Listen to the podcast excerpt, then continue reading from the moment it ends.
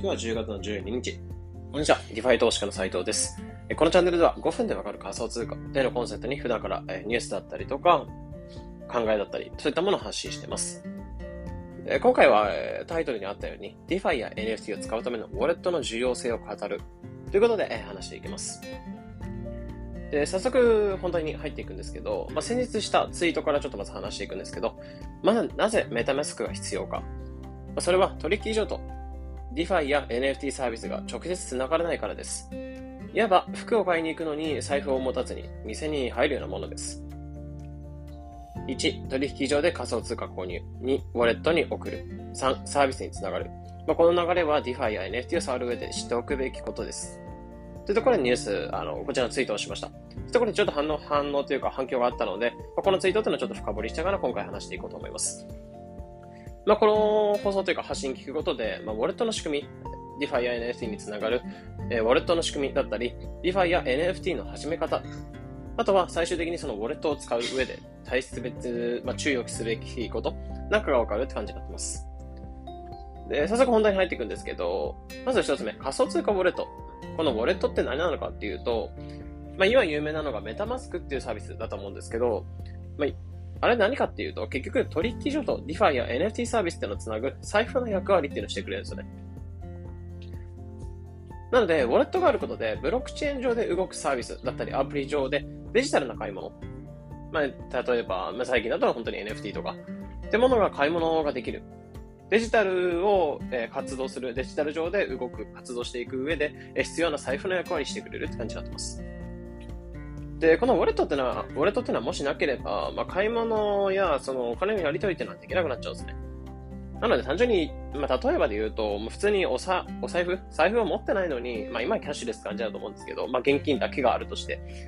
えー、財布とか持ち歩かずに服屋に入って服を買うようなもんなんですよね。まあ、普通にそれじゃ買えないですよね。という感じで、そのウォレットってものがないと、DeFi や NFT サービス上で買い物とかお金を入れるってことはできなくなっちゃうって感じですね。で、今後ブロックチェーン上、ブロックチェーン上での、えー、金銭のやり取り、仮想通貨でのやり取りっていうのが今後増えていく感じだと思うので、まあ、必要不可欠になっていく、なのがそのウォレットなんじゃないかなっていう。で最近だと企業向けの DeFi サービスを拡張していくってところで、えー、メタマスクが最近、そのウォレット機能の拡張したりとか、サービス展開を図ったりとか、ってところで、ウォレットの重要性っていうのがかなり上がってきてる。っていうところはあるので、まあ、そういったところを考えると、このウォレットっていう技術っていうのを理解しておくのは一つ大切なんじゃないかなってところを思いますね。で、このウォレットっていうのにも、実はその DeFi サービスとか NFT サービスとつながる上で、え2種類のウォレットっていうのが実は存在してて、それが何かっていうと、ネットワークにつながるかつながらないかっていうところのウォレットで、えネットワークにつなぐっていうところに関しては、ホットウォレットってものがある形になってます。まあ、これがメタマスクとかそういったサービスですね。で、もう一つ、コールドウォレットっていう、えー、ウォレットサービスっていうのもあって、これはネットワークにつながれないサービスになってるんですよね。だから言っちゃえば、えー、ホットウォレットっていうものに関しては、えー、ホットウォレットとコールドウォレットってものに関しては、ネットにつながるかつながらないかってとこなので、なのに自分、金庫を自分の家に置いておくのか、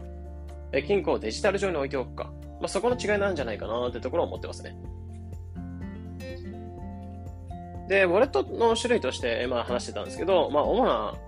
今回話してくる、その、ホットウォレット、まあ、メタマスクもの、メタマスクってものがあると思うんですけど、それ以外にもどういったウォレットサービスがあるのかってところをちょっと話していくんですけど、一つ目っていうのが、トークンポケットっていうウォレットサービス。これは国内、その日本国内で開発されてるウォレットになってて、PC で使えるウォレットになってます。で、メタマスクっていうのはスマホと PC どちらでも使えて、まあ、かなり規模としては今メタマスク使ってる人は結構多いんじゃないかなってとこなんですけど、まあ、スマホと PC どちらでも使えるので、まあ、かなり使い勝手がいいってとこはありますね。なので、このトークンポケットってものに関しては PC でしか使えないので、ブラウザ上で、えー、しか使えないので、あまりモバイル端末には向いてないかなっていう。で、二つ目はコインっていう、コインスっていう、これは、仮想通貨情報などを見れて、一種のその、えー、相場の情報とかも見れて、もうウォレット機能だけではなく、その取引だったりとか、え取引所としての役割っていうのも満たしてくれるんじゃないかなっていうところのサービスもあります。で、最後もう一つっていうのがトラストウォレットってもの。まあこれはバイナンス、えー、世界大手のその取引所のバイナンスってところが、バイナンス参加の企業っていうのを開発してるウォレットになってて。まあ、ここもかなり大手ではあるので、まあ、結構メタマスクか、まあ、さっき言ってたトークンポケットとコインズはあんまりないのかなと思うんですけど、トラストウォレットかメタマスクを使う人は結構多いんじゃないかなってところを思ってます。まあ、まだまだ多く、まだ、まだまだ全然ウォレットサービスって世の中いっぱいあるんですけど、まあ、主に言うとここら辺じゃないかなってところをちょっと抜粋しました。次に話していくのが、そのウォレットの使い方ってどうやってやっていくかってところ。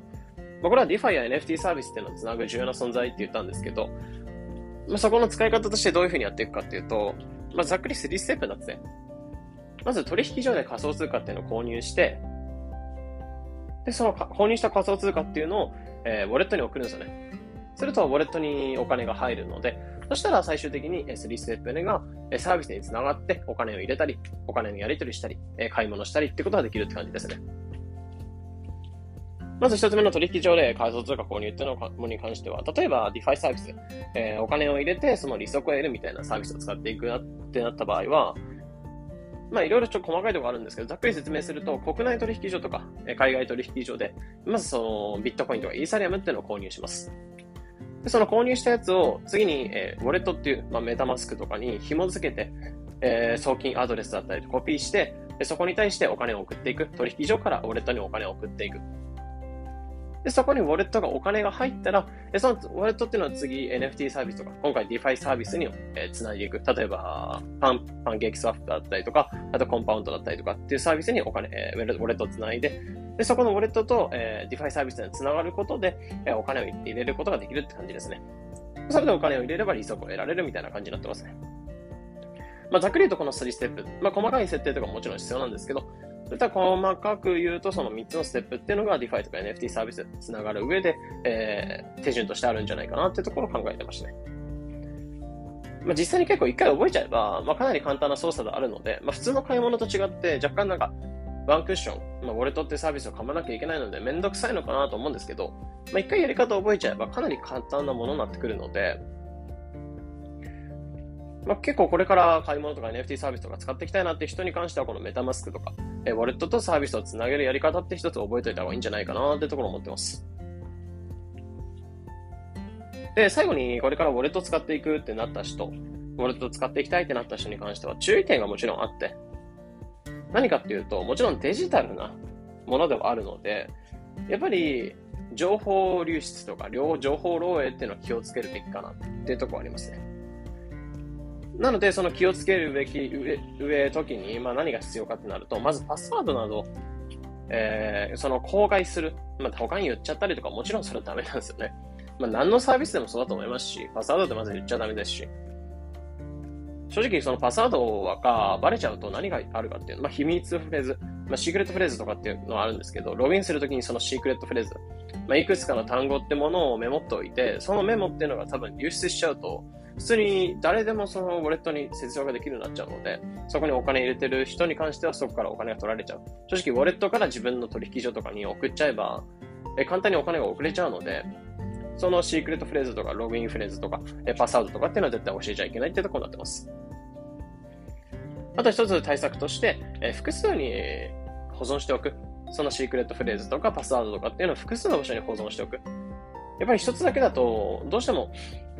なくなっちゃったりとかすると正直ログインとかできなくなっちゃいますし、まあ、自分の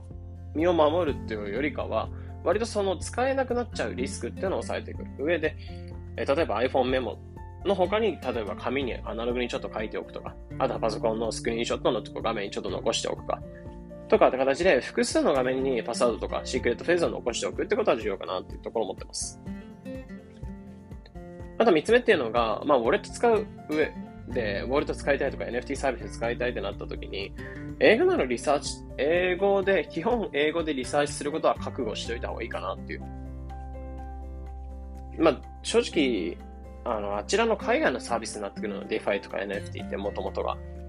まあ、最近なんか結構ブログとかで、なんか NFT サービスの解説とかしてる人結構多いんですけど、まだまだちょっと不十分な部分もあるので、基本自分で英語で調べる、英語で書かれてる文章をちょっと読み解くみたいなことは絶対必要になってくるかなっていう。正直なんかざっくりそんな、なんだろう、プロレベルの英語なんか覚える必要なくて、最近なんか全然翻訳ツールとか Google 翻訳とかっていうツールがあるので、でそちらを使ってしまえば、あの、まあ、読んでる英語とか、まあ、ざっくり見て、な言ってることなんとなくわかるけど、もう少し詳しく知りたいなって感じだったら、翻訳して読むみたいなこともできると思うので、そういったやり方で、え基本リサーチは英語で、英語なので、使う上ではそこは気をつけた方がいいよってところになってます。というところで今回は、そのウォレットについてだったり、えウォレットの使い方だったり、あとはその使う上での注意点ってところを話していきました。まあ、これからデジタルの買い物とか、NFT での買い物とか、DeFi でお金を入れるだったりとか、えデジタル上でお金のやり取りっていうのは今後どんどんどんどん増えていくのは絶対だと思うので、というところで多分ウォレットをこれから当たり前に使うようになってくるんじゃないかなっていうところ。でですけど、今のうちからやっぱり先行優位っていうところで、やっぱ使っておく、使える人って、まあ、かなり先行者優位ってかなりあると思うので、で、これ情報者収集をして、これから NFT とか DeFi ウォレットとか DeFi のサービスで使っていく人に関しては、このウォレットの概念とか知識っていうのはよく入れておいて、実際に使えるようにしておきたいなってところで、ちょっと今回話していきました。参考になれば幸いです。というところで今回はそのウォレットの重要性について語ってみました。このような形でこのチャンネルでは仮想通貨についてできるだけ分かりやすくお伝えしております。日々の情報収集やトレードにお役立てください。それでは良い一日を。